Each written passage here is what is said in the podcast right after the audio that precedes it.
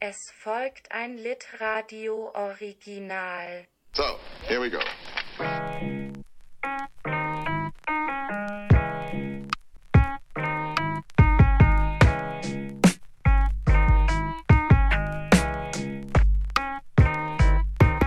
Perhaps I was talking like this. Hallo, ich bin Yves von Litradio und ich sitze hier mit Tamara Steiner. Willst du ganz kurz was zu dir sagen? Du bist Musikerin und Autorin.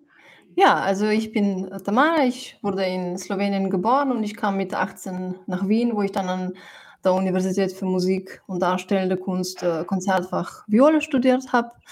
Ähm, ja, und parallel dazu habe ich immer schon geschrieben und also ich spiele sehr viel äh, neue Musik, aber eben auch äh, alte Musik. Und ja, jetzt in zehn Tagen eigentlich erscheint mein erster Gedichtband beim äh, Wunderhorn in Heidelberg. Mhm. Und das Besondere daran ist ja, dass du das Ganze auch alles, alles vertont hast oder ein Teil davon? Ich glaube, das ganze Buch, oder? Äh, ein Teil davon bis jetzt, aber es Okay. kommen noch, es kommen noch einige, einige, äh, Mhm. einige Aufnahmen dazu. Okay. Und ähm, ja, ich finde es auf jeden Fall richtig spannend. Da können wir gleich nochmal drüber äh, reden. Aber erstmal, wie geht's dir als Einstiegsfrage? Ähm, naja, sehr gut eigentlich. Also ich bin jetzt sehr ähm, schon gespannt, wie es wird, wenn, wenn Mhm. mein Gedichtband äh, so in die Welt kommt. Und Mhm. ja, es war für mich immer sehr interessant, äh, diese beiden Welten, Musik und Literatur, äh, zu verbinden. Und ich habe in diesem Gedichtband irgendwie geschafft, äh, so eine Brücke zwischen den beiden zu, zu schaffen. Und das, ja, ich bin gespannt, wie das, wie das beim Publikum ankommt. Ja. Ja, ist auf jeden Fall, ich finde es total cool, wenn, wenn so Sachen verbunden werden. Mhm. Ähm, und man dann nochmal so einen Einblick bekommt, wie, wie du dir das quasi in deinem Kopf vorgestellt hast, weil es ja immer noch anders ist, wenn man es selber liest oder hört. Genau. Ähm, ja, dann vielleicht würde ich sagen, kommen wir mal zur ersten Frage von mir. Dein Gedichtband erscheint ja jetzt auf Deutsch. Du Mhm. kommst ja ursprünglich aus Slowenien und ähm, da habe ich mich so ein bisschen gefragt, wie das dazu kam, dass der jetzt auf Deutsch erscheint und nicht auf Slowenisch oder ob du auch vorhast, noch auf Slowenisch den vielleicht übersetzt rauszubringen oder ja, wie Ja, das zustande gekommen ist. Ja, das ist lustig, dass du das sagst, weil ich habe gerade vor einem Monat habe ich ein paar Gedichte äh, ins Slowenische übersetzt und habe dann eigentlich gesehen, also ich habe nochmal die slowenische Sprache äh, irgendwie neu entdeckt, weil es ist, ja, ich meine, es stimmt, ich wurde in Slowenien geboren und ich habe die ersten 18 Jahre habe ich in Slowenien verbracht und ich habe aber schon sehr früh, also, ähm, also diesen Wunsch gespürt äh, zu schreiben und habe eben auf Slowenisch schon geschrieben und dann kam ich mit 18 nach Wien. Und dann, es hat sich irgendwie so ergeben, dass ich ähm, einfach sehr wenig Zeit mit slowenischen Studenten verbracht habe. Also ich wurde irgendwie so ein, in, ich habe mich so in so einem äh, deutschsprachigen Meer befunden mit ein paar so englischen Inseln, habe ich das Gefühl gehabt. Und ich habe zwar in Slowenien, in Ljubljana, im Musikgymnasium, als eines der Fächer habe ich ähm, Deutsch genommen zu, zu Abitur. Und als ich dann nach Mhm. Wien kam, habe ich das Gefühl gehabt, also dass ich die Grammatik ähm, also sehr gut verstehe, aber mir also fehlte die Praxis. Und ich habe dann einfach so wie wahrscheinlich jeder, der in ein äh, fremdsprachiges Land kommt, also das einfach irgendwie durchs, durch, wirklich durchs Leben einfach gelernt. Also so durch, wenn ich, wenn ich einkaufen gegangen bin oder so die kurze Gespräche an der Kasse und dann natürlich an der Uni.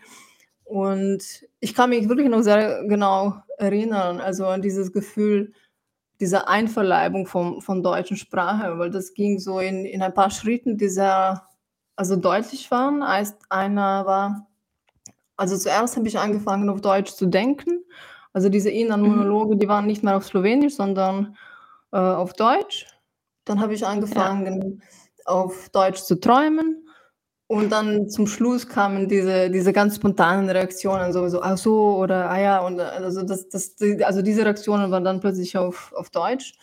Naja, und dann nach ein paar Jahren in Wien äh, habe ich angefangen wieder zu schreiben und das passierte dann irgendwie automatisch auf Deutsch. Und ich glaube, es hat damit zu tun, dass ich ähm, ähm, durch das Musikstudium habe ich sehr bewusst nochmal so eine Erfahrung von mir gemacht und das passierte eben in, in diesem deutschsprachigen Umfeld und damit habe ich dann irgendwie auch die literarische Sprache verknüpft und ich meine, ich bin nach wie vor also unglaublich fasziniert vom, vom Deutschen als, als eben literarische Sprache, weil es einfach im Vergleich zum Slowenischen also ganz neue Räume öffnet. Also so, mhm. wenn man sagen kann, so Kompositionsmöglichkeiten beim Schreiben.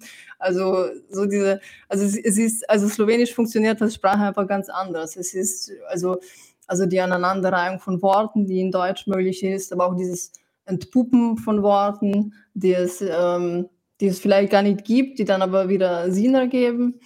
Ähm, aber dann eben auch einfach Begriffe oder, oder, oder so zusammengesetzte Worte, die, die, die, die es im Slowenischen einfach nicht gibt. Und dann man, hat man auch mhm. natürlich dieses Privileg, dass man, ähm, naja, dadurch, dass die, die Sprache einfach noch nicht so festgefahren ist, benutzt man gewisse Worte einfach anders, als, als, als sie vielleicht ein ein, ein Muttersprachiger also eben äh, äh, benutzen würde. Und das, das, das öffnet dann die Sprache wieder in einer neuen Dimension. Das finde ich, das finde ich nach wie vor sehr faszinierend.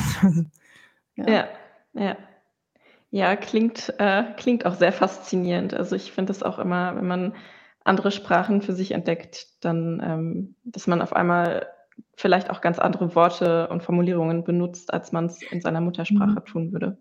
Ja, vor allem, Ja. was ich was ich was ich gesehen habe, ne?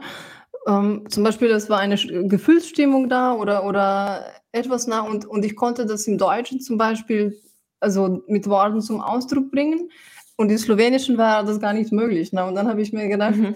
na, also, das Gefühl ist aber trotzdem da und und weil ich jetzt eben eine weitere Sprache habe, ne, also, kann ich das irgendwie irgendwie wortlich manifestieren und sonst könnte ich das eigentlich gar nicht, ne? Und es ist ich meine Leben ist einfach vor der Sprache. Ne?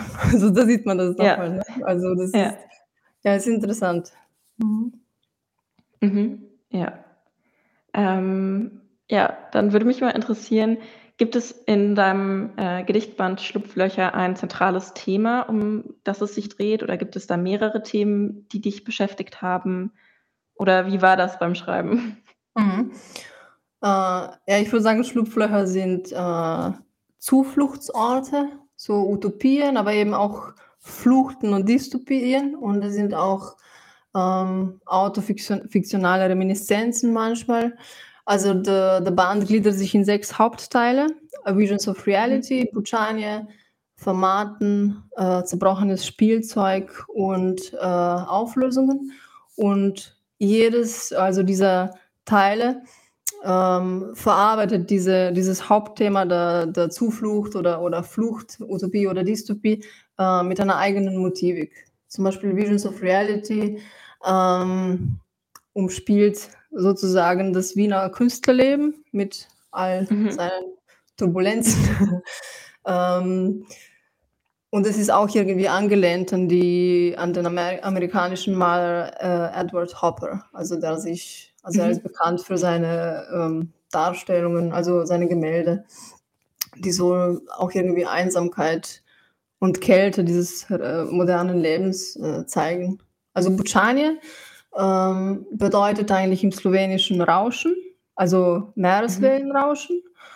Und es bezieht sich auf den Ort auf der Insel Loschen, wo mein Großvater in 70ern einen touristischen Resort gegründet hat. Und ich habe dort als Kind und dann auch später, bis ich 20 war, ähm, also alle meine Sommer verbracht. Also die Gedichte, die in diesem Teil ähm, gesammelt sind, also die beziehen sich aufs Meer, aufs Schwebende, aufs äh, Vergängliche auch, äh, also auf die Wandlung. Ja, und dann das nächste Kapitel Formaten. Ähm, das kommt aus der Musik. Also das, der Begriff Formate bedeutet in der Musik ähm, Zeit anhalten oder Zeit ausdehnen.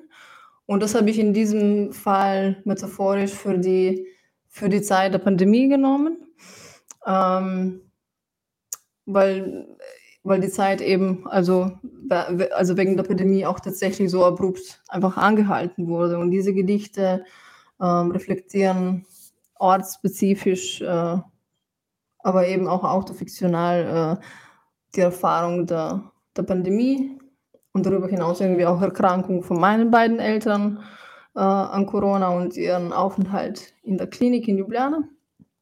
Ähm, zerbrochenes Spielzeug, das sind Gedichte, die ähm, also zwischenmenschliche Beziehungen in, in all ihren Facetten äh, thematisieren, also in, in, in ihren Obsessionen, Paranoia, äh, Entgleisungen, aber eben auch Glück und Symbiose und ähm, Verschmelzung. Und zum Schluss kommen dann noch die Auflösungen. Also Auflösung in der Musik bedeutet, dass ich ähm, eine Dissonanz in Konsonanz eben auflöst. Und diese Gedichte thematisieren meine slowenische Herkunft und es sind irgendwie so ähm, Reminiszenzen einer kindlichen Wahrnehmung durch den Blick einer eben erwachsenen Frau, die aber mit diesem Kind, das sie einmal war, jetzt versöhnt ist ne, oder im, Einklang ist oder so. Ne? Mhm. Naja, und ein besonderer Aspekt von diesem Gedichtband ist eben, ähm, dass ich die Gedichte als lyrische Partituren darstelle. Ähm, das heißt, ich verbinde poetischen Text mit musikalischen Vortragsanweisungen und das kann man dann auf der Ausklappseite im Buch äh, genau sehen. Und es gibt im Buch eben auch äh, einen QR-Code, der dazu der Playlist auf YouTube führt, wo ich so audiovisuelle Miniaturen gemacht habe zu den Gedichten. Ähm, und so kann man, also, also so kann man, so kann der Leser ähm, also diese Gedichte lesen und, und gleichzeitig äh, hören.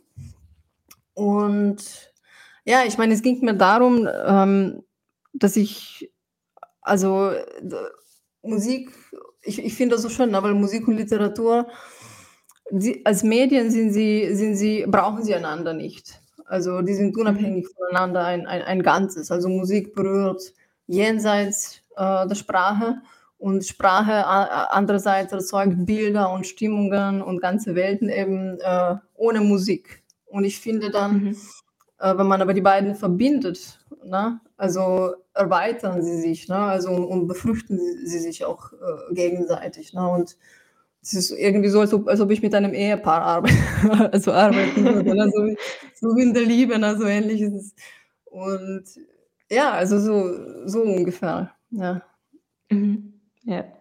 Das ist ein spannendes Bild von dem Ehepaar, finde ich. Also, ja, ja, ich habe mir das gar nicht betrachtet. Ja. Mhm, genau. Ähm, ist, nicht, ist nicht ganz einfach mit den beiden.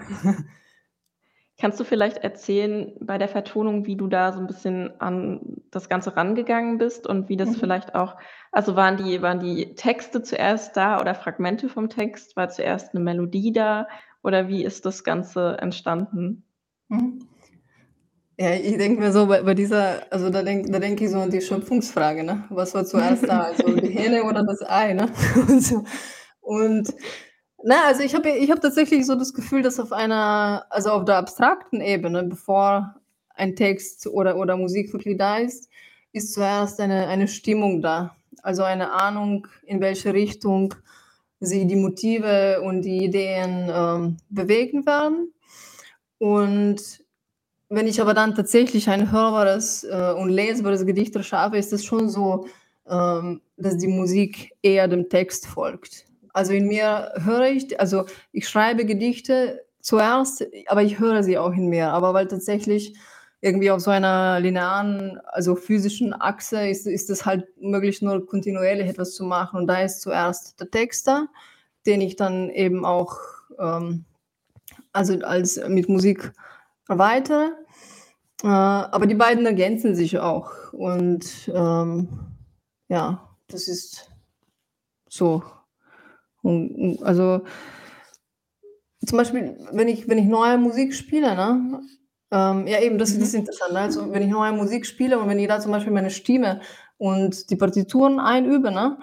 Ähm, da, da entstehen dann oft so Satzfragmente in meinem, in meinen Gedanken, ne, die ich dann später eben dann aufschreibe. Ne, und, so. und oft ist es aber eben auch so, wenn ich, wenn ich schreibe, ähm, ja, entstehen dann so musikalische Stimmungen oder Fragmente. Also es ist immer irgendwie so ein, ein, ein Zwischenspiel zwischen den beiden. Mhm. Ja, meine nächste Frage wäre, ob du ein Lieblingsgedicht aus dem oder eine Lieblingsvertonung aus deinem neuen Buch hast Oder ob dir alle gleich lieb sind oder ob du da Favoriten hast?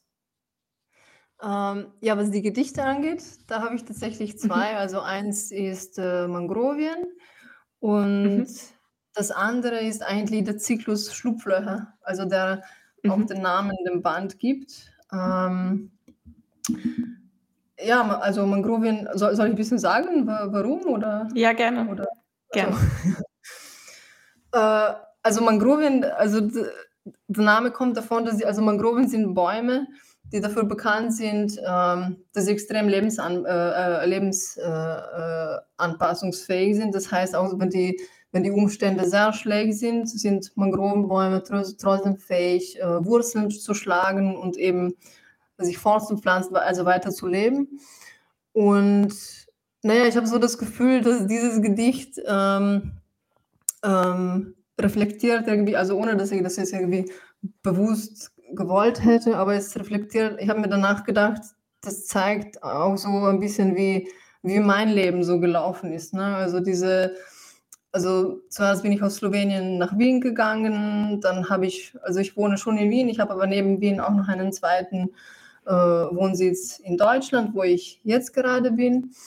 Und ich habe aber nie das Gefühl gehabt irgendwie, dass ich dass ich irgendwie so ein Leben hinter mir lasse, sondern dass ich dass ich es so mitnehme, ne, und und es dann auch Mhm. so, ähm, in das Neue irgendwie integriere und so und so. Aber nicht aber nicht nur örtlich, es ist auch, ähm, was meine was meine was meine profes professionelle Arbeit angeht, ne? Also, ich habe, ähm, also einige Bereiche, ne, die sich einfach so gegensätzlich, ähm, also beeinflussen und ne, also Musik, Literatur, dann auch audiovisuelle Arbeiten. Und ja, ich habe oft das Gefühl gehabt, ich habe so ähm, ich bin von einer Welt in die andere gegangen und habe sie aber irgendwie dann trotzdem, ähm, mitgenommen wie so ein Rhizom. Also, ich denke oft gern so an so ein so ein an an Rhizome. Und die Mhm. Schlupflöcher, der Zyklus, ähm, na ja, da da bekommt dann das Wort Schlupfloch, äh, eine neue Bedeutung. Da wird es zu der Gebärmutter.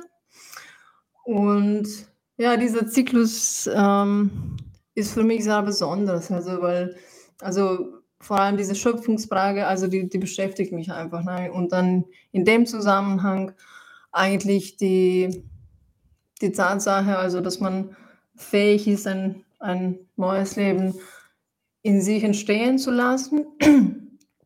Aber dann eben die Frage, ähm, beziehungsweise die die Tatsache, dass man auch Entscheidung hat, natürlich nicht in allen Ländern, aber also wo ich mich wo ich mich befinde schon, ne? Also, dass man 'ne Entscheidung hat, äh, die Wahl hat, die Entscheidung zu treffen, ob man dieses potenzielle neue Leben, ähm, zulässt oder eben auch nicht und was dann auch Mhm. mit einem macht, ne? Also, dieser Zyklus, äh, beschäftigt sich mit mit dieser Frage, ja. Ja. Ach Ja, so, und was was die was die Audioaufnahmen, äh, angeht, ja, da muss ich sagen, da bin ich froh, weil ich habe das Gefühl, dass wirklich sind im Moment, glaube ich, 17 Aufnahmen und es kommen noch ein paar. Ähm, und ich habe schon das Gefühl, dass jede jede jede so eine ganz andere Welt für sich. Also, es sind ganz unterschiedliche Klangfarben und aber was ich Mhm. sehr mag, sind Murmeltiere und, ähm, eben auch Schlupf Schlupflöcher auch. Also, das ist auch eine Aufnahme, die ich die mir die ich sehr mag. Ja, ja, spannend. Ich finde es, äh, spannend, dass du gesagt hast, dass du, äh, die Gebär also, dass die Gebärmutter 'n Schlupfloch ist. Also, weil ich Ja, habe ja, das ist es ja auch irgendwie, betrachtet, ne? aber es ist es ist, ähm, Mhm. eine ja, ja, auf jeden Fall 'ne interessante Überlegung. Ich habe ich bin nur noch nie Mhm. auf die Idee gekommen, so die Ja, aber das war auch ja. für mich so, ne? Also, wo wo ich wo ich den Band Schlupflöcher genannt habe, ne, habe ich habe ich überhaupt nicht weil der Zyklus ist eigentlich wirklich relativ spät entstanden und da da stand schon der Name. Und und ich habe ich habe irgendwie überhaupt nicht an an diesen Zusammenhang irgendwie gedacht, ne? Und dann, wo der aber der Zyklus entstanden ist, habe ich mir gedacht: „Aber das ist es eigentlich, ne?“ Also, es ist auch ein Schlupfloch Ja. eigentlich. Mhm, ja, ja, sehr spannend. Ich finde das auch sehr spannend, was du alles erzählst. Ja, vielen Dank, dass du hier dabei warst bei dem Gespräch und bei diesem Stream. Ja, ich freue mich sehr. Also das hat mir unglaublich Spaß gemacht und es ist auch schön, irgendwie zu sehen, dass, äh, naja, dass da, dass da wirklich so Interesse ist, auch, auch an, Mhm. an dem, was man irgendwie macht. Ne? Also das ist, ich freue mich sehr. Ich hoffe auch, dass euch die Gedichte gefallen.